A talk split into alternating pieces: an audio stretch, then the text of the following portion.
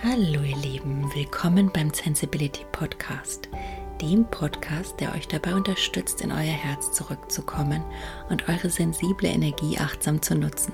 Mein Name ist Silke, ich bin 42 Jahre alt, hochsensibel und wohne mit meiner vierköpfigen Familie in München. Ich möchte euch hier in meinem Podcast Impulse geben, und zwar sensible Achtsamkeitsimpulse, die vorrangig inspiriert sind von meinen beiden Leidenschaften, nämlich der Zen-Philosophie und der Zen-Psychologie, was sich ganz klar in dem Namen meines Herzensprojektes widerspiegelt, also Zen-Sibility, Hochsensibilität und Zen-buddhistisch inspirierte Achtsamkeit. Meine Mission ist es, mit meinem Wissen und meinen Erfahrungen sensiblen Menschen zu helfen, erstens wieder in ihre Kraft und ihr Herz zurückzukommen und zweitens Wege zu finden, um ihre Lebensenergie wieder in die richtigen Bahnen zu lenken und drittens ihr, ihr Potenzial in ihrem eigenen Tempo achtsam voll entfalten zu können. Was mir dabei wichtig ist, ist Instrumente wie die Atmung, die Bewusstseins- und Energiearbeit und die Körperarbeit zu nutzen, wie zum Beispiel Meditation, Imaginationen oder Visualisierungen. Vor allen Dingen auch Perspektivenwechsel mit einzusetzen, also andere Blickwinkel.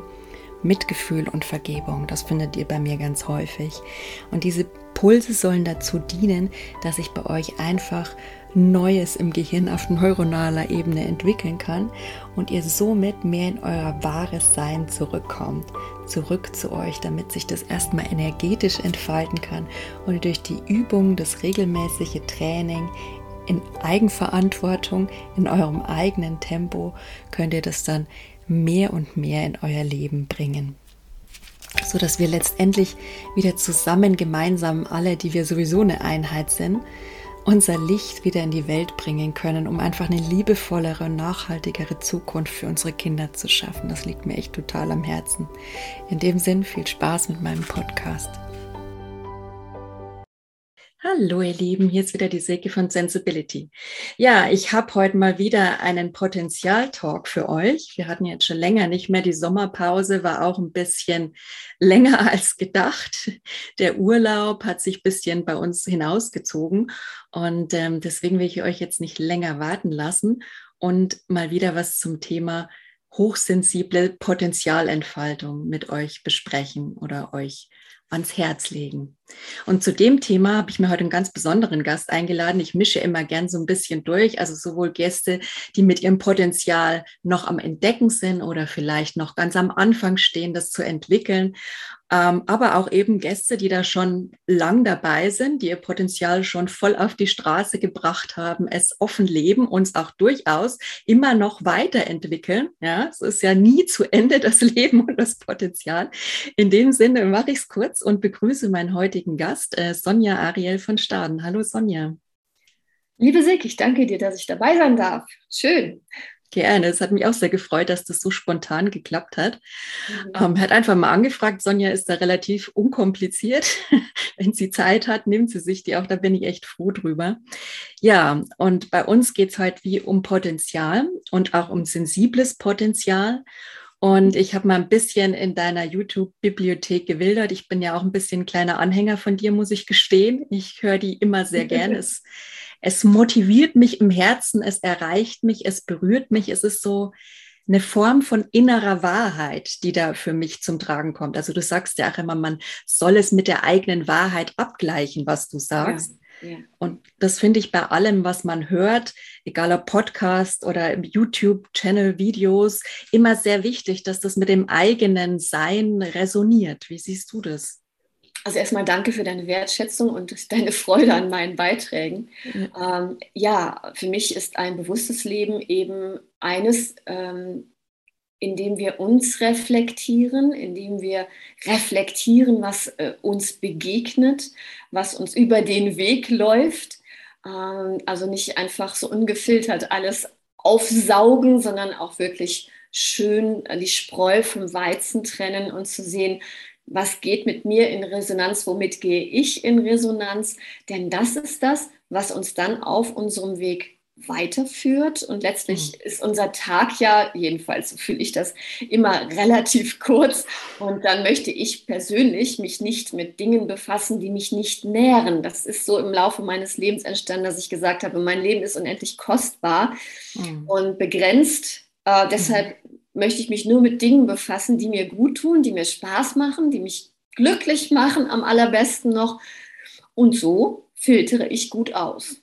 Ja, das hört sich vernünftig an, sehr realistisch und auch sehr wertschätzend und achtsam dir gegenüber.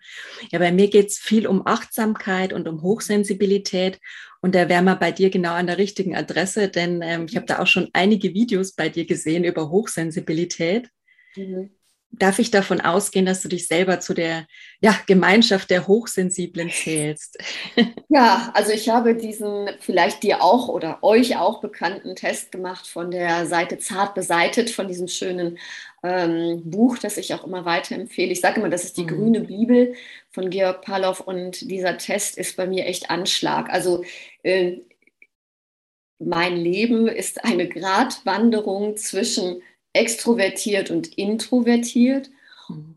Und meine Sinne sind so teilweise so überreizt, dass ich mir angewöhnt habe, so viel Zeit wie möglich mit mir alleine zu sein, was mir früher sehr schwer fiel, aus vielerlei wichtigen Gründen. Aber jetzt bin ich wirklich sehr dankbar, dass ich ähm, mir ein Leben erschaffen habe, in dem ich das tatsächlich liebevoll steuern kann. Ja, wann, ich, wann mache ich einen Podcast, ein Video, wann ziehe ich mich komplett zurück und male in meinem Flow, äh, wann mache ich was. Und das ist etwas, was ich mir erzeugt habe, erarbeitet habe, dass ich dem folgen kann, weil ich eben so über hochsensibel bin. Also ich würde mal mhm. sagen, hypersensibel trifft es da in dem Fall ganz gut. Als Künstlerin ist es auch wichtig, auch als Channel-Medium. Mhm. Aber dann muss man sich halt auch manchmal in Watte packen. das kenne ich nur zu gut. Ja, du bist ja wirklich einige Rollen, also Künstlerin sowohl als auch Seminarleiterin, Wegbegleiterin, also so eine Form des Coachings für dich, mhm, weiß nicht, genau. Coach. Ja, okay. ähm, und unter anderem Channel-Medium. Das finde ich auch sehr spannend. Und du channelst da verschiedenste ja, wie sagt man da? Energien. Spirits, Energien, genau, ja, alles ist Energie. Mhm. Genau, im Grunde ist alles Energie.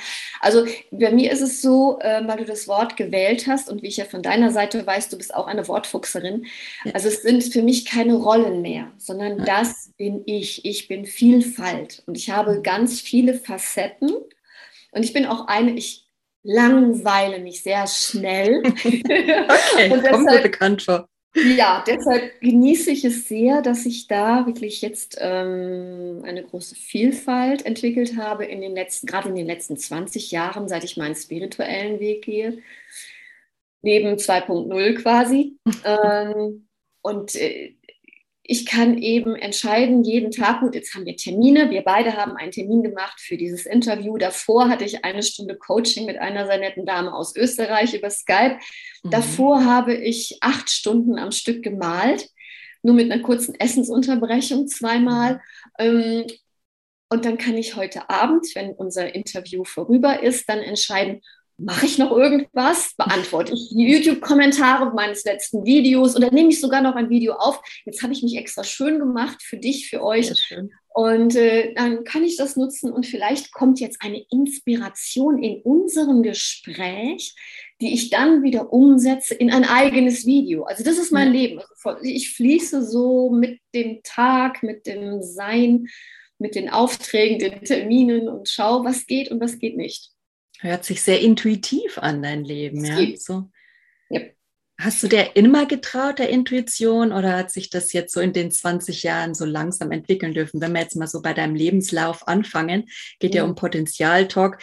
Gab für dich sicher auch mal einen Punkt, wo es losging, wo so der Startschuss fiel. Vielleicht magst du einfach mal so ein bisschen erzählen, wie sich das bei dir entwickelt hat. Zum Thema Intuition hatte ich gerade erst ein Video gemacht vor ein paar Tagen. Kommen ah, gerne nochmal drauf zurück. Gerne, ja. Ähm, also ich habe als Kind gewusst, ich bin Künstlerin. Das ist einfach mein Sein. Ich bin schon als, als, als kleines Kind künstlerisch unterwegs gewesen. Seit ich einen Stift halten kann, male ich. Das machen sehr, sehr viele Kinder, aber die wenigsten bleiben dabei. Es ist am Anfang einfach nettes, nettes Rumkritzeln, aber ich, ich, ich wusste, das ist meins. Und ich habe äh, darauf äh, hingefiebert, endlich lesen und schreiben zu können, weil ich unbedingt äh, die Bücher äh, im Haus, in der Wohnung lesen wollte, die überall rumlagen. Ich fand das ganz doof, dass ich das nicht konnte äh, und äh, wollte auch unbedingt dann schreiben. Ähm, das habe ich mit Begeisterung gemacht. Mm, also es war für mich ganz, ganz klar, dass ich Künstlerin bin. Ich habe das auch als kleines Kind genauso formuliert, aber ich habe wie viele Menschen gehört, ja, das ist ja nett, mach das als Hobby, aber damit verdienst du kein Geld, mach was Anständiges. Mhm. Und da ging das eben mit der Verbiegerei los. Ich habe mich angepasst an die Wünsche meiner Eltern, Großeltern, Lehrer etc. Und wusste dann nach kurzer Zeit schon nicht mehr, wer bin ich, was will ich eigentlich. Wenn man die ganze Zeit nur gesagt bekommt, dass das, was man zutiefst liebt, äh, eben nicht gut ist, das ist schwierig. Und wenn man dann, das kennen alle Hochsensiblen, permanent hört, dass man mit dem, wie man ist, nicht gut ist, nicht richtig ist, verschwindet man. Das wahre Selbst, das wahre Ich verschwindet unter all den ähm, Rollen, Masken zwischen der Anpassung und der, dem Versuch, irgendwie gut zu überleben. Und ich habe dann oft schon in meinen Seminaren und auch in den Coachings erklärt, ich, bis ich 30 war, war ich wie ein Vampir. Äh, der klassische Vampir ist im Spiegel unsichtbar. Und so war das bei mir. Also ich habe da jemanden gesehen im Spiegel, aber ich habe mich nicht damit identifizieren können, denn das, was ich war damals, habe ich nicht gesehen. Hm. Und es war unendlich schwierig. Ich war sehr, sehr krank von ganz Kleinkind an, bis ich 30 war. Ähm, mit 20 schon von den Ärzten quasi als austherapiert aufgegeben. Und das ist nicht schön, wenn man das dann als Jungerwachsene hört. Also wir können dir nicht mehr helfen, wir wissen nicht weiter. Hm. Auf vielerlei Ebenen, die mein Leben mit Schmerzen und ähm, vielen, vielen Einschränkungen dann ähm, begrenzt haben. Ja, und mit 30 wollte ich dann nicht mehr. Also ich bin ähm, schon zwischendurch, so mit 18 hatte ich die erste Riesenkrise, wo ich dann nicht mehr leben wollte, habe es aber irgendwie noch geschafft. Aber die Schulmedizin hat mich in keinster Weise auch nicht als Psychotherapie weitergebracht. Und dann mit 30 habe ich gesagt, so Leute, jetzt macht den Mist alleine, ich mag nicht mehr. Das Leben fühlt sich einfach überhaupt nicht mehr gut an. Weder körperlich noch psychisch. Ich war hochdepressiv. Ähm, ja, und dann hatte ich ein Erlebnis. Heute nenne ich das mein, mein erstes Engelerlebnis oder mein Erwachen, dass ich eben völlig verzweifelt war, zu Hause im Bett lag, ähm, in mir dunkel, um mich rum dunkel und ich wollte nicht mehr. Und ich habe dann wirklich mit Gott geschimpft und habe gesagt, verdammt nochmal, hol mich hier raus. Ich mag nicht mehr, das macht überhaupt keinen Spaß. Also ich mache das jetzt etwas humorvoll, auch wenn ja, es in dem Moment natürlich nicht war. Und in dem Moment hatte ich dann, ich war, ich hatte schon wochenlang Schmerzen, also es war echt nicht auszuhalten. Aber in dem Moment hatte ich dann ein Erlebnis, was ich damals überhaupt nicht verstanden habe. Ich lag voller Schmerzen im Bett, konnte schon nächtelang nicht mehr schlafen und sah dann plötzlich durch die Tränen vor mir ein Licht in meinem wirklich stockfinsteren Zimmer. Ich kann nur bei ganz starker Dunkelheit schlafen. Mhm. Ähm, und es, dieses war wie ein Lichtball, der vor mir vibrierte. Und ich möchte dazu sagen, ich nehme keine Drogen, habe sie nie genommen, werde sie nie nehmen. Also mir wurde schon alles Mögliche unterstellt in dem Zusammenhang. Aber dem war nicht so. Und ich habe dieses Licht beobachtet, was sehr schön war. Ähm, es wurde ganz friedlich in mir. Diese Wut, äh, dieser Zorn auf das Leben ebbte ab. Und ich habe etwas gefühlt, was ich bis dahin, ohne das zu wissen, noch nie gefühlt habe, nämlich bedingungslose Liebe. Wow. Das hat dazu geführt, dass ich noch ruhiger wurde, und dann fühlte es sich so an, als würde sich dieses Licht bewegen, sich im Bett hinter mich legen und mich in die Arme nehmen.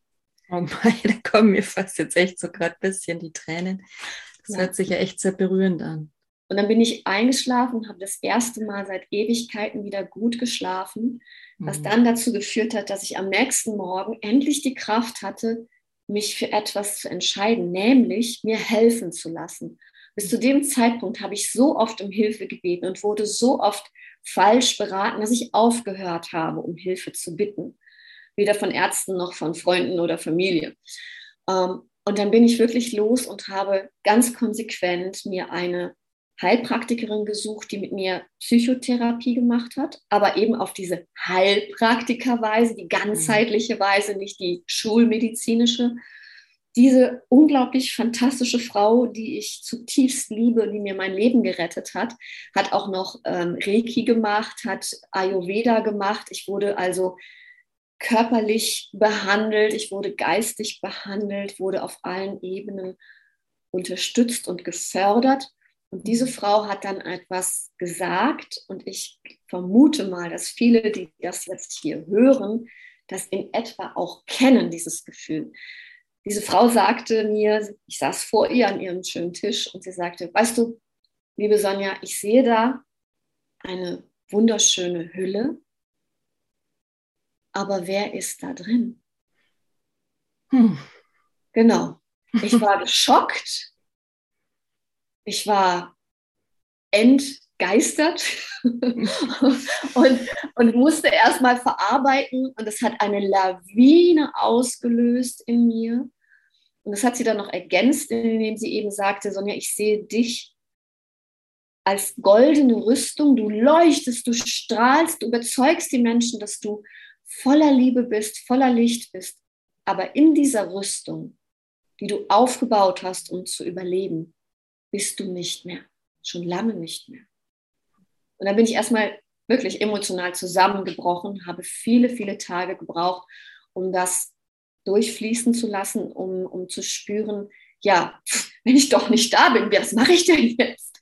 Und dann haben wir wirklich in vielen, vielen Wochen, ich weiß nicht, wie viele Jahre ich dann bei ihr war, ich habe nie, bis dahin nie Geld gehabt. Ich habe von der Hand mehr oder weniger in den Mund gelebt. Damals habe ich äh, eben statt meiner Kunst zu leben, Grafikdesign gemacht. Ich hatte eine kleine Werbeagentur mhm. und ich habe mir trotz damals hoher Schulden wirklich das vom Munde abgespart, diese Stunde in der Woche bei ihr, um eben leben zu können. Ich hatte dann parallel noch einen ganz fantastischen Physiotherapeuten, der meinen von oben bis unten schmerzenden Körper wieder aufgebaut hat ich sage immer, das ist der Meister mit den goldenen Händen gewesen, der zusätzlich auch noch in mich hineinschauen konnte und mir auch noch Tipps gegeben hat und noch eine dritte Frau, die, also eine dritte Frau, die mir dann ähm, Tipps gegeben hat als ganzheitliche Friseurin. Das war hochspannend.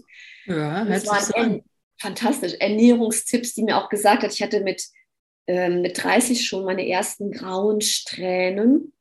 Eigentlich schon mit 16 die ersten grauen Haare oder weißen Haare. Und niemand konnte mir erklären, warum das so früh begann. Das war einfach mütterlicherseits so und ja, dann man wird halt so abgespeist, ja, das ist halt so, ja.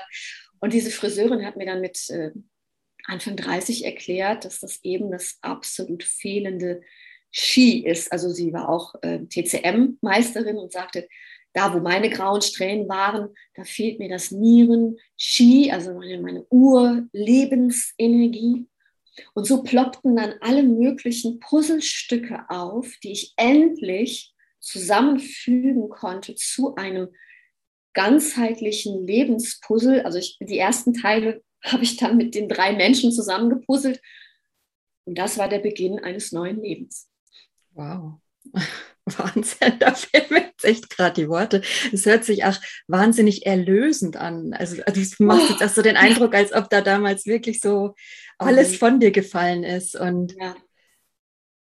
Also alles nicht, aber es war, es waren die ersten wichtigsten Schritte hin in ein Gefühl von, da ist noch etwas, für das es sich zu leben lohnt. Mhm. Ja, also mhm. vorher hatte ich nicht mehr das Gefühl. Ich war schon mal verheiratet gewesen zu dem Zeitpunkt, hatte mich aber dann äh, getrennt und habe mich scheiden lassen. Das war auch nochmal ganz, ganz nervenaufreibend für mich, dieser Prozess, äh, was auch dann dazu geführt hat, dass ich nicht mehr leben wollte. Ähm, neben den körperlichen Phänomenen und der schwersten Depression. Ähm, Und ich war also auf allen Ebenen wirklich desillusioniert. Und dann habe ich gemerkt, wow, ich habe die Möglichkeit, mir meine Lebensphilosophie, mir meine Basis für mein Leben völlig neu aufzubauen. Den Gedanken mhm. hatte bis, dahin, bis dahin niemand in meiner Familie, dass man sich tatsächlich ein, ein neues Leben anhand der, der Lebensphilosophie aufbauen kann. Mhm. Und so habe hab ich dann begonnen, mich körperlich zu heilen mit Unterstützung, mich geistig neu aufzustellen, komplett geistig zu entrümpeln, nämlich all diese fatalen, destruktiven Glaubensmuster. Es war ein Gewaltakt, könnte man sagen, mich da komplett neu aufzubauen. Aber es war das größte Geschenk, das ich mir machen konnte. Ja, Wahnsinn. Mhm und was sich dahinter verborgen hat. So ein strahlender Mensch, da denkt man überhaupt nicht, dass du jemals irgendwie eine schwere Zeit hattest. Aber jeder, jedes Strahlen oder jedes Lächeln hat auch eine Geschichte, ja. Oder es ist, musste sich auch erst, sag mal mal, etablieren lernen oder beweisen lernen. Es ist ja auch immer so, dass man sagt, ohne Freude und ohne Lächeln. Also man muss auch den Gegenpart kennen, sagen wir es mal so, die Schattenseiten, um wirklich dieses Strahlen haben zu können. Ja, das, das Fatale war dann, um dieses Wort jetzt einfach ein, ein bisschen mhm. zu wiederholen, ähm, denn es war tatsächlich eine Sackgasse. Man sah es mir nie an, dass es mir mhm. schlecht geht. Also ich war mit 16 magersüchtig, aber ich war nie jemand, äh, da konnte ich noch so sehr fasten und hungern. Ich hatte nie dieses ähm, dieses Gerippe, also dass ich so abgemagert bin, dass es scheußlich aussah, mhm. was in dem Fall gesund gewesen wäre, wenn man es gesehen hätte, hat man aber nicht. Ich war neben der Magersucht auch sportsüchtig, das heißt, ich hatte immer eine gute Muskulatur, ich habe sogar Bodybuilding gemacht, äh, war sogar auf der Bühne mit Bodybuilding, das glaubt mir heute keiner mehr. Ich habe Beweisfotos. Aber ich habe nie Drogen genommen, auch in dieser Szene nicht. Also ich, ich sah immer gesund aus. Ich war immer an der frischen Luft. Ich war jeden Moment, meine Mutter hat im Freibad gearbeitet, ich war also immer gut gebräunt äh, und das Freibad hatte das ganze Jahr auf. Also da war, war immer eine, eine Bräune da und selbst ähm, ich habe mich auf äh, Anraten meines damals besten Freundes selber in eine Psychiatrie eingewiesen, weil er mir angedroht hat, wenn du das nicht machst, schleife ich dich an den Haaren dahin. und, und da bin ich zu meiner, zu meiner damaligen Hausärztin und sie hat auch da gesessen und äh, hat sich angehört, was da so in mir los ist, sie kannte mich ein bisschen, aber dass es so schlimm ist, hätte sie auch niemals gedacht. Und dann sagte sie, wenn ich höre, was Sie sagen, wenn ich die Wortwahl höre, gehen bei mir die Alarmglocken los und ich finde es toll, dass sie selber zu mir gekommen sind. Mhm. Aber sie haben jetzt nur zwei Möglichkeiten. Entweder ich weise sie jetzt ein, sie werden diese Praxis nicht verlassen, ohne in die Psychiatrie zu gehen. Aber entweder weise ich sie ein, dann müssen sie sechs Wochen Minimum dort bleiben. Oder sie gehen heute Abend noch selber in die Klinik und melden sich an, dann können Sie relativ flexibel sein und auch die Klinik freiwillig wieder verlassen, wenn Sie das wollen. Hm. Ja, und dann stand ich, das ist eine, eine nette ähm, ähm Anekdote, dann stand ich braun gebrannt im Sommer mit einer, einer netten Shorts, einem schönen Top am, an einem Pförtner äh, und habe gesagt, so, hier bin ich. Ich möchte mich selber einweisen. Habe aus Spaß einfach auch noch so einen Gruß gemacht und der, der Mann saß völlig konsterniert hinter seinem, in seinem Pförtnerhäuschen und hat mich angeguckt. Das ist jetzt nicht wahr, oder? Das war, das war sicher das erste Mal für ihn. Ich glaube, das war das erste Mal, dass sich so jemand in der Psychiatrie angemeldet hat. Ja, ich sah aus wie das blühende Leben und war innerlich wirklich absolut äh, zerstört. Ja, dann hat man mir dort leider nicht geholfen. Es ging mir hinterher schlechter als vorher. Und dann kam eben dieses Erlebnis, von dem ich gerade berichtet habe. Also äh, es ist schwierig, wenn man jemandem tatsächlich nicht ansieht, wie schlecht es dem oder derjenigen geht, weil dann selbst das nahe Umfeld es nicht einschätzen kann. Ja, das ist eine, äh, das ist schwierig. denke ich mir auch. Also gerade jetzt in Corona-Zeiten, um mal das C-Wort zu benutzen, gibt ja immer viel mehr Menschen, die jetzt gerade emotional und mental leiden. Und äh, da auch noch, der, wenn dann auch noch die Nähe fehlt zu den Menschen und dann noch entscheiden zu können, wem es gut und schlecht geht. Also das finde ich gerade echt so ein Thema. Kein Wunder, dass die Zahlen da auch wahrscheinlich explosiv steigen. Ich bin mal gespannt, was die Statistiken da so vermelden in den nächsten Also hier ja, auf Mallorca war es so, ähm, als es losging, das war ja hier viel dramatischer als in Deutschland, Schweiz oder Österreich, mhm. äh, weil wir ja sofort eingesperrt wurden. Also wir waren mhm. ja sieben Wochen wirklich weggesperrt in Quarantäne, oh. die ganze Insel. Wir mhm. durften maximal mit dem Hund einmal um Block, wenn man einen hatte. Ich hatte leider keinen. ähm, oder man einen ausgeliehen. Ja, wir haben darüber gewitzelt, dass wir so Leihhunde mieten sollten. Ähm, oder man durfte halt äh, zum nächsten Supermarkt gehen, mhm. äh, zu Fuß. Äh, ansonsten waren wir eingesperrt. Das war für mich eine der dramatischsten Zeiten meines Lebens.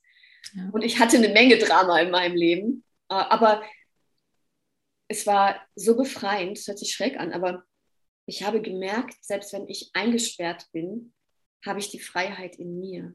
Und wir hatten mhm. danach extreme Restriktionen, bis das einigermaßen gelockert war. Und ähm, ja, es war, es war viel, viel dramatischer. Und dann haben sich hier auf der Insel alleine in den ersten Wochen so viele Menschen umgebracht, weil mhm. alles zusammenbrach. Alles brach weg. Das war ja äh, so in der Vorsaison, ja, und dann mhm. hieß es eben, es wird keine Hauptsaison geben. Es war dann statt eben vier, fünf Monate, glaube ich, ein Monat offen, dass, mhm. dass ein paar Menschen kommen konnten, aber es war ja lange nicht. Ähm, nee. Und es sind sehr, sehr viele Menschen, wirklich Existenzen sind zerbrochen, Menschen sind zerbrochen. Das war hier deutlich stärker, aber durch diese, ja.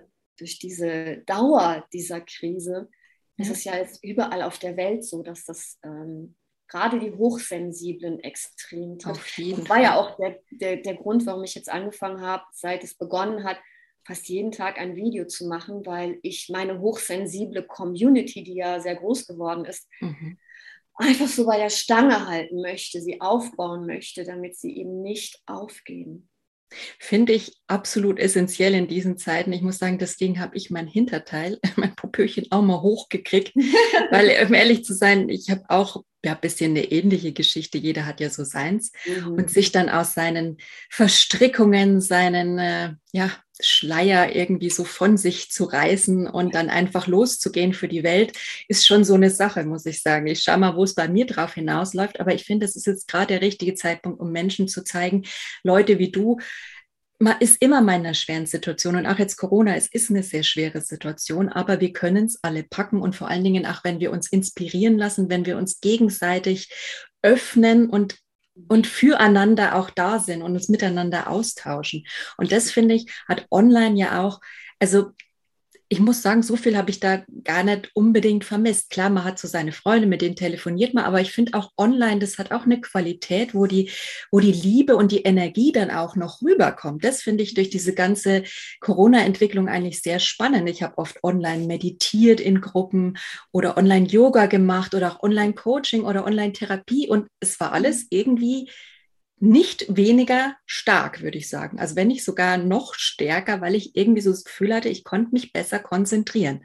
Das ist ja auch sowas bei Hochsensiblen. Ne? Wenn du dann irgendwie in der Praxis bist und, und der Mann, der Mensch vor dir, der hat eine eigene Energie. Ich bin ja auch immer so ein Empath. Dann spürt man das stärker, finde ich, als wenn man so hinterm PC sitzt. Also ich selber finde das eigentlich online sehr bereichernd, muss ich sagen. Ja, dadurch, dadurch, dass ich das jetzt seit 20 Jahren so mache, also ja. äh, bei mir ging das relativ schnell, als ich dann ja. eben mein Erwachen hatte und ähm, auch angefangen habe, eben Engel zu sehen, zu malen, über Engel zu schreiben, wurde ich ganz schnell weitergereicht, habe Engel-Seminare gegeben und das ging ganz schnell eben quer durch Deutschland, nach Österreich, nach, äh, in die Schweiz und ich war ganz viel schon unterwegs.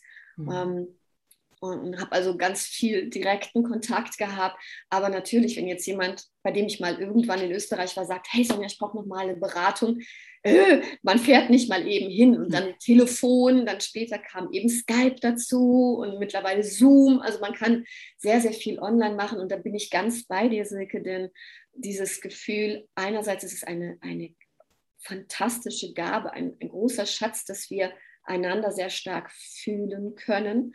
Hm. Aber ich mit meiner Sensitivität, ich, ich könnte jetzt zum Beispiel nicht eine Praxis haben, äh, wie meine damalige Heilpraktikerin, wo ich jeden Tag, keine Ahnung, vier bis acht Menschen live vor mir sitzen habe um, um sie zu beraten und zu unterstützen. Also es hat mich ganz schön viel Kraft gekostet, äh, Tausende von Menschen auf einer Messe, an einem Messewochenende zu sehen, mit mhm. ihnen zu sprechen. Ich hatte dann einen Verlag, habe Bücher signiert, habe auch tatsächlich auf den Messen gemalt, persönliche wow. Bilder für die Menschen. Und das dann auszutarieren von der Energie, das war Meisterschule. Das war, ich sage immer, das war spirituelle Marines. Ja, das durchzustehen. und dann teilweise wirklich 1000 Kilometer hin am, äh, am Freitagmorgen Messe aufbauen und Sonntagabend 1000 Kilometer zurück, so ungefähr. Ja, Wahnsinn. Im Auto. Also das ist schon, ja, jetzt seit ich ausgewandert bin, das sind jetzt neun Jahre, dann das Ganze mit dem Flieger, mit Mietauto und so weiter. Puh, also manchmal frage ich mich wirklich, wie habe ich das gemacht? Aber es ist der ja. Fokus. Es ja. ist das Ziel, Menschen zu unterstützen, mit Menschen zusammenzuarbeiten, ähm, auch die eigene Berufung und Begabung zu leben und mhm. in, in, die Welt zu bringen. Das hilft dann bei solchen, in, unter solchen Umständen. Mhm. Und wie ging es dir dabei mit den Ängsten? Also ich meine, jeder, der sich auf ungewagtes Terrain begibt, hat ja erstmal so eine Art Existenzangst oder diverse andere. Eher, es war eher Schwellenangst. Die Existenzangst gar nicht so sehr, denn ähm, dadurch, dass ich ja wusste, was ich will, war mein ganzes Streben, das auch zu leben. Und das war eher der, die, dieser unbegrenzte, unbedingte Lebenswille, der mich da gefördert und gestärkt hat, mir Mut mhm. gemacht hat ich, hatte, ich, ich hatte und habe immer noch Schwellenangst, wenn ich irgendwo, ich bin jetzt schon über 30 Mal umgezogen, jetzt gerade vor dreieinhalb Monaten wieder, da mich immer erstmal wieder einzufinden in neue Gemeinschaften, neue Dörfer, neue, ja, eine, ein neues Gebiet. Mhm. Das ist dann eher für mich etwas anstrengend und ähm, ich habe mir tatsächlich äh, erschaffen, dass ich aus tiefstem Mangel, meine ganze Familie, mütterlich und väterlicherseits, ist eine Mangel, Mangelfamilie, äh, mich da in die Fülle zu arbeiten. Also ich, ich kenne nur, wenn man, da, wenn man Geldmangel als Existenzangst bezeichnet, ich bin so aufgewachsen. Das mhm. war für mich Normalität. Habe ich von gehört, habe ich von meiner Mutter gehört, das war einfach da. Das war schon mhm. selbstverständlich, mhm. dass nie genug da war von mhm. irgendwas. Und, ähm, dann war es eher so dieses ähm, mit, mit 30 neu anzufangen und dann Schritt für Schritt so in die Fülle zu kommen, im Sinne von Fülle an Energie, Fülle an Liebe, Fülle an Begeisterung fürs Leben, ganz neu. Äh, es war jeder Tag eigentlich eher ein, ein neuer Fülletag seitdem. Mhm. Und als du da am Anfang warst und diese drei Engel, würde ich jetzt mal so sagen, die haben dich da unter ihre Fittiche genommen und dich so auf deinem ersten Schritten deines Weges begleitet, gab es da Gab da Zweifel, die dich dann noch hätten abhalten können? Weil am Anfang ist mir ja noch so ein bisschen unter diesen Schleiern oder waren die dann so gefühlt schon gelüftet, dass du sagen könntest, nee, das ging für mich immer nur nach vorne. Oder warst du noch an dem Punkt, wo du dann noch mal einen Rückschritt hättest machen können oder wollen? Ähm, wenn, man, wenn man einmal gespürt hat, was für ein Gefühl das ist, in diesem vollkommenen Vertrauen zu sein, zu baden in dieser göttlichen Energie, und zu spüren, wie es ist, wenn wenn der ganze Körper fast tot war und dann Energie zurückfließt in die Zellen, wenn sich der Geist Schritt für Schritt befreit von, diesen, von dieser Dunkelheit. Ich habe die ersten 30 Jahre in einer absolut tiefen, dunklen Höhle gelebt, wenn ich das mit dem vergleiche, was ich jetzt lebe. Ich habe ein, eine Biografie mit 40 geschrieben, die heißt Engel Menschengestalt, mein Leben zwischen Hölle und Himmel. Die ersten 30 mhm. Jahre waren die pure Hölle. Und, und jeder Schritt danach war immer mehr Himmel. Mhm. Und ja, natürlich zwischendurch gab es Zeiten, da habe ich äh, ganz viel verloren, aufgegeben, immer wieder neu angefangen. Aber ich bezeichne mich, und das habe ich bei vielen Hochsensiblen, die ich begleiten durfte und darf, erlebt, ich habe mich immer als Phönix aus der Asche empfunden. Also ich habe ganz, ganz starke Phönix-Energie in mir. Ich hm. mal dieses mystische Tier auch sehr gerne. Diese Kraft immer wieder zu haben, neu anzufangen, selbst wenn man zutiefst verbrennt. Und manchmal ist es auch sehr gut, wenn das Alte verbrennt, mhm. damit das Neue wirklich auch äh, befreit dann wachsen kann. Stimmt, ja. Und äh, wahrscheinlich ist es dieses Gefühl, echt, also hört sich echt wieder, da geht einem richtig das Herz auf, wenn du drüber sprichst als ob man danach auch süchtig werden könnte oder als ob ein, jetzt im Positiven formuliert, als ob ein sowas wirklich tragen könnte auf so einer Welle und man dann durchs Leben reitet, einfacher. Also man hat natürlich weiterhin seine Herausforderungen und man lernt und äh, darf äh, ja auch weiterhin an sich arbeiten, aber man, man hat den Weg vielleicht bisschen einfacher vor sich oder man kann den ein bisschen einfacher gehen, wenn man dieses Gefühl kennt? Würdest du das unterschreiben? Ähm, ich möchte diesen, dieses Wort Sucht nochmal aufgreifen. Hm. Ähm, mich hat als Kind schon interessiert, warum Menschen süchtig sind. Ich hm. hatte hm. offiziell keine Sucht. Ich wusste erst mit 30, dass ich ab 16 magersüchtig war. Das war mir nicht bewusst. Okay. Ähm, ich habe nie geraucht. Ich habe noch nie eine Zigarette gezogen. Ich habe nie Alkohol getrunken. Wie gesagt, nie hm. Drogen genommen ich hatte nach außen hin keine Sucht. Mhm. Eben erst Ende 20, Anfang 30 wurde mir klar, Magersucht, Sportsucht, Liebessucht. Ich war hm. zuckersüchtig, schwerst zuckersüchtig. Ähm, aber das waren alles Dinge, die man nicht sah und die mir hm. auch niemand mal so gesagt hat. Hey, übrigens, du bist, da, Selbst meine Therapeuten nicht. Okay. Also es, wurde, es, fiel niemandem auf, das sage ich ja, das ist auch schwierig. Mhm. Ähm, es war eher so, die Sucht hörte auf, als ich anfing zu finden. Mhm. Jede Sucht ist eine Suche nach sich selbst, eine Suche nach dieser tiefen Urliebe, diesem tiefen Urvertrauen, dieser Geborgenheit, die wir alle in uns tragen, die aber niemand mehr spürt. Hm. Und wenn man anfängt, das, das zu finden und zu leben, jeden Tag mehr, ja. dann endet die Suche. Und dann ist man ja. nicht mehr süchtig nach etwas, sondern dann fängt man an zu leben. Dann existiert und funktioniert man nicht mehr, sondern man fängt an zu leben. Hm.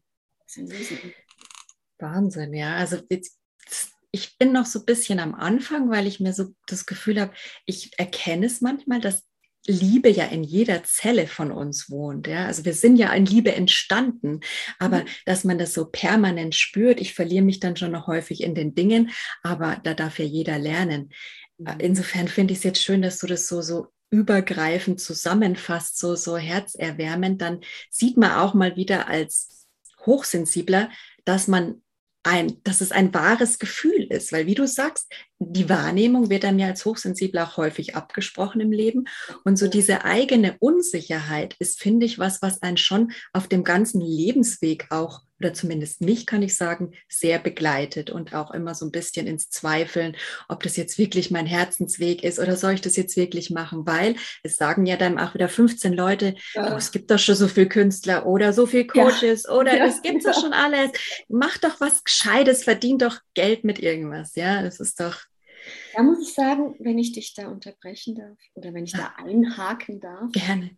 Mir hat ganz am Anfang, als ich begonnen habe, diese, diesen spirituellen Weg zu gehen, jemand gesagt, als ich so zweifelte, ja, ja, das machen doch schon so viele. Da hat mir jemand gesagt, weißt du, wir haben allein in Deutschland 80 Millionen Menschen.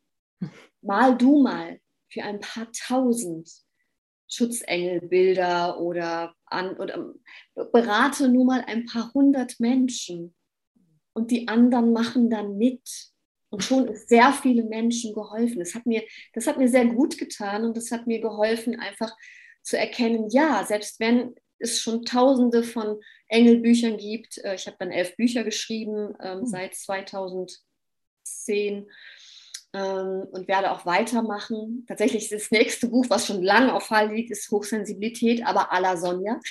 Okay, ähm, bin gespannt. ja, ich bin auch gespannt, was weitergeht. Aber dieses, dieses Gefühl, ja, es gibt schon so viel davon, es gibt schon so viel davon.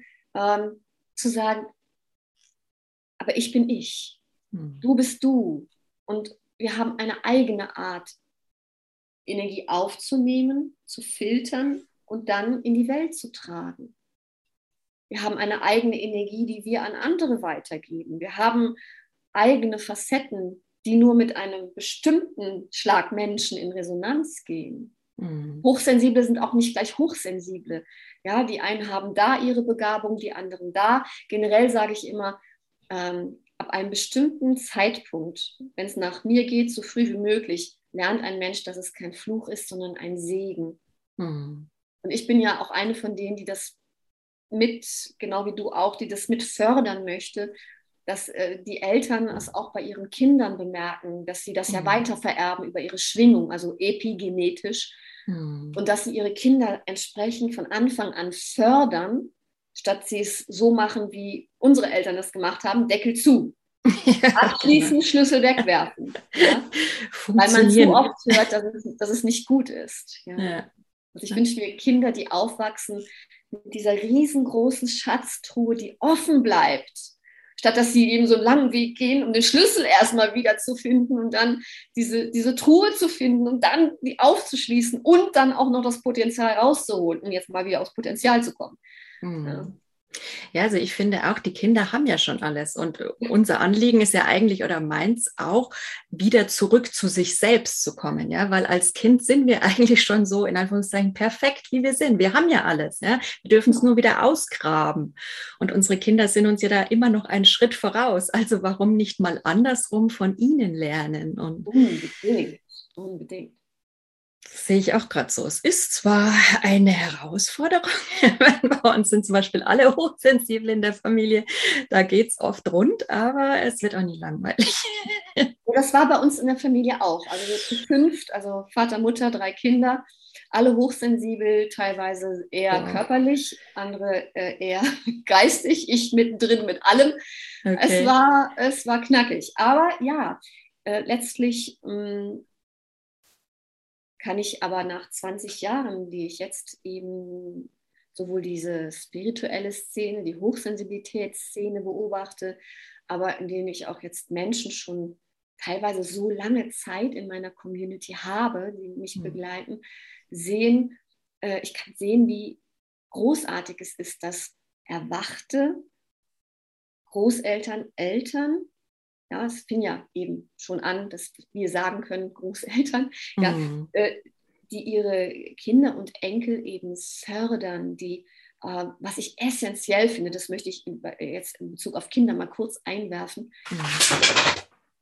Ist da jetzt bei mir was runtergefallen? Ob das jetzt ein Zufall war? uh, Komischerweise war es mein Vision Board. Was sollte mir das sagen? Aha, ja, wer weiß, was da jetzt noch draufkommt. Ähm, was, was ich nämlich gemerkt habe in vielen, vielen Gesprächen, Seminaren und auch Coachings, wenn Eltern oder eben Großeltern dann mit mir über ihre Enkel oder Kinder sprechen und ganz verzweifelt sind, gerade in Teenie-Zeit. Also hochsensible Teenager sind ja, boah, also das ist schon Meisterprüfung. Und äh, so ein Kind, das ja im völligen Aufruhr ist, mal simpel zu fragen, was es wirklich will und braucht. Hm. Ein ganz essentieller Schlüssel, den viele Eltern und Großeltern vergessen. Dieses Kind wirklich mal zu fragen, so, lass uns hinsetzen. Spür mal bitte in dich hinein. Hm. Unter all dem Zorn und all dem, diesen Hormonen was brauchst du jetzt gerade? Was ist dir jetzt im Moment wirklich wichtig? Hm. Wie früher ein Kind nämlich anfängt, sich selber zu fühlen und zu reflektieren und dann auch noch ehrlich gefragt wird und auch nicht darüber gelacht wird, wie wir das ja noch erlebt haben, oder mhm. das weggeschoben wird, geh mir weg mit deinen komischen Gaben, ja, ja. Äh, ja, du wieder, desto schneller wird aus diesem Kind ein selbstständiges, glückliches, stabiles Wesen. Mhm. Ja, du, danke für diesen Tipp. Also von uns simpel. Eltern. Keine ja. Mutter, aber. Ja, das ist eigentlich, man vergisst es manchmal vor aller, vor allen äh, Erziehungsratgebern, die so komplex sind und es könnte so einfach sein. Ja. Das sollte ich so einen Erziehungsratgeber schreiben, ohne Mutter zu sein. Probier es doch mal aus, weil du das aus der unverkopften Perspektive siehst. Ja, ich sehe es, ich betrachte es aus der, aus der Vogelperspektive und mhm. ich habe für mich noch eine Metaperspektive gefunden. Ich nenne das mhm. immer so diese Erdenengelsicht, also wirklich. Ah. nochmal einen Schritt zu, höher zu gehen und das aus dem Bewusstsein zu sehen, aus der Seele, Seelenebene mhm. zu sehen. Und es ist nach meinen Tausenden von Begegnungen, Gesprächen, Coachings so einfach. Leben ist im Endeffekt sehr, sehr einfach. Glückliches Leben ist sehr einfach. Aber dadurch, dass unsere Gesellschaft sich seit Hunderten von Jahren, na, der Zeit in der Aufklärung, so auf den Verstand fokussiert, mhm. das Herz und der Bauch vergessen werden, da sind wir wieder bei der Intuition, die du mhm. eingangs erwähnt hattest, mhm. ähm, seitdem läuft ganz viel ganz schief. Denn der. Verstand alleine schafft das nicht. Er mhm. kann das Leben nicht erfassen und bewältigen, wenn wir unsere Gefühle unterdrücken, unsere Seele unterdrücken. Und das ist für mich die Aufgabe der Hochsensiblen, dass wir in dieses Leben, das in eine Sackgasse geraten ist, weil es unemotional geworden ist, wieder Gefühle hineinbringen, einander wieder wirklich empathisch zuhören, empathisch wahrnehmen und dann auch fördern, Mut machen und unterstützen. Dafür mhm. sind wir hochsensibel da. Wir sind das ausgleichende Element in dieser völlig aus dem Ruder geratenen Welt. Mhm. Also du glaubst kein genetischer Zufall oder ein russische Roulette der Genetik, dass wir einfach ein bisschen anders tiefer fühlen. Nein, das ist absolut essentiell mhm. in dieser Welt.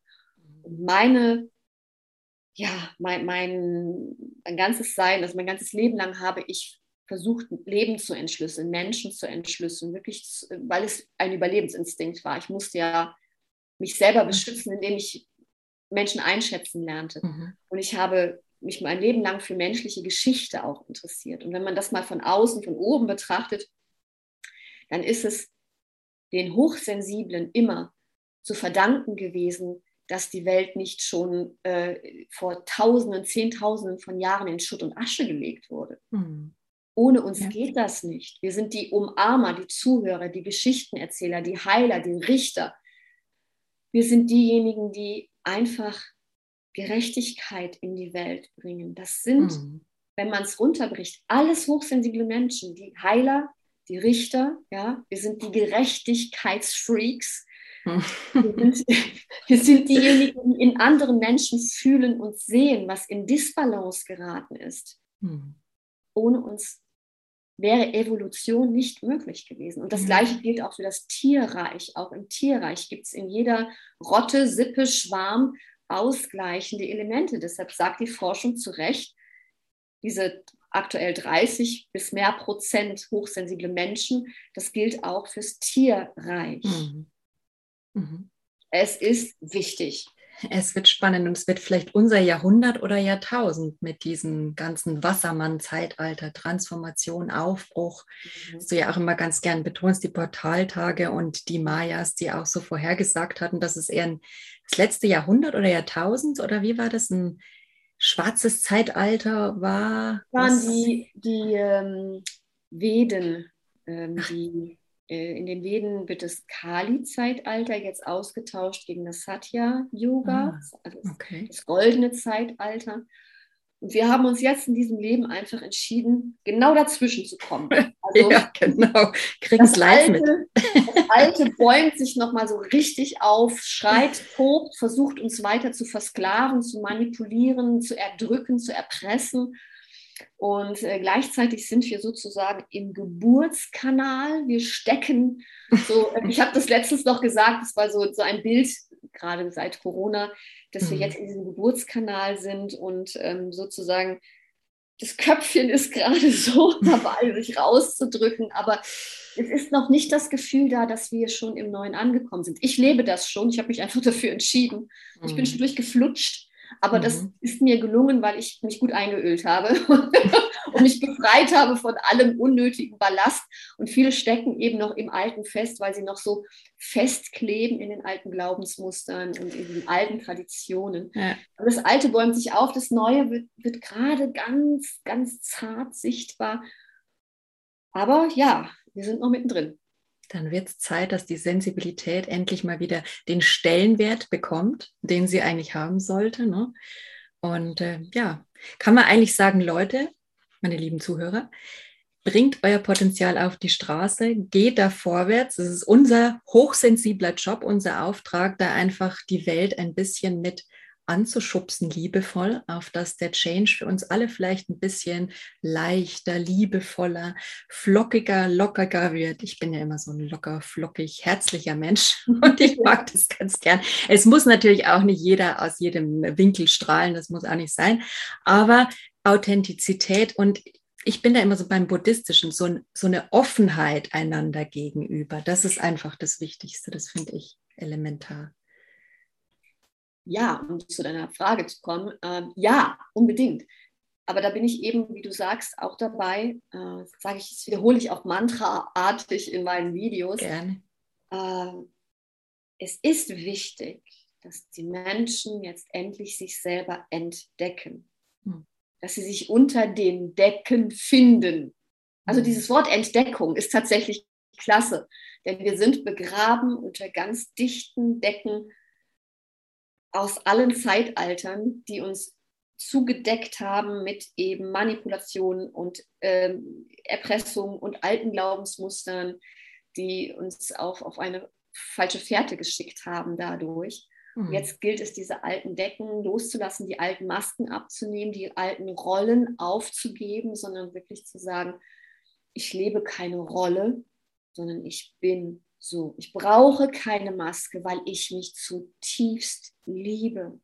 Selbstliebe ist für mich die Basis, die absolute ja. Basis für jedes glückliche Leben. Mhm. Ja, diese 100 Prozent zu mir stehen, mich lieben, wertschätzen. Ich habe mich sogar 2019 dann ganz bewusst ähm, selber geheiratet. Ich habe mir selber eine Zeremonie gebaut, habe das auch äh, im Video festgehalten. Ich habe mich, ein, mich selber einen ganzen Tag mit Selfie-Modus begleitet, um zu erklären, was in mir vorgeht. Ich habe mir einen mhm. Ring machen lassen und habe da eingravieren lassen. 100% Liebe für mich. Oh. Ja. Ähm, das war für mich ein ganz, ganz wichtiges Ritual, weil ich weiß, diese 100% Liebe zu mir, plus die 100% Liebe zum Leben mhm. haben mich gesund werden lassen. Mhm. Da fing es an.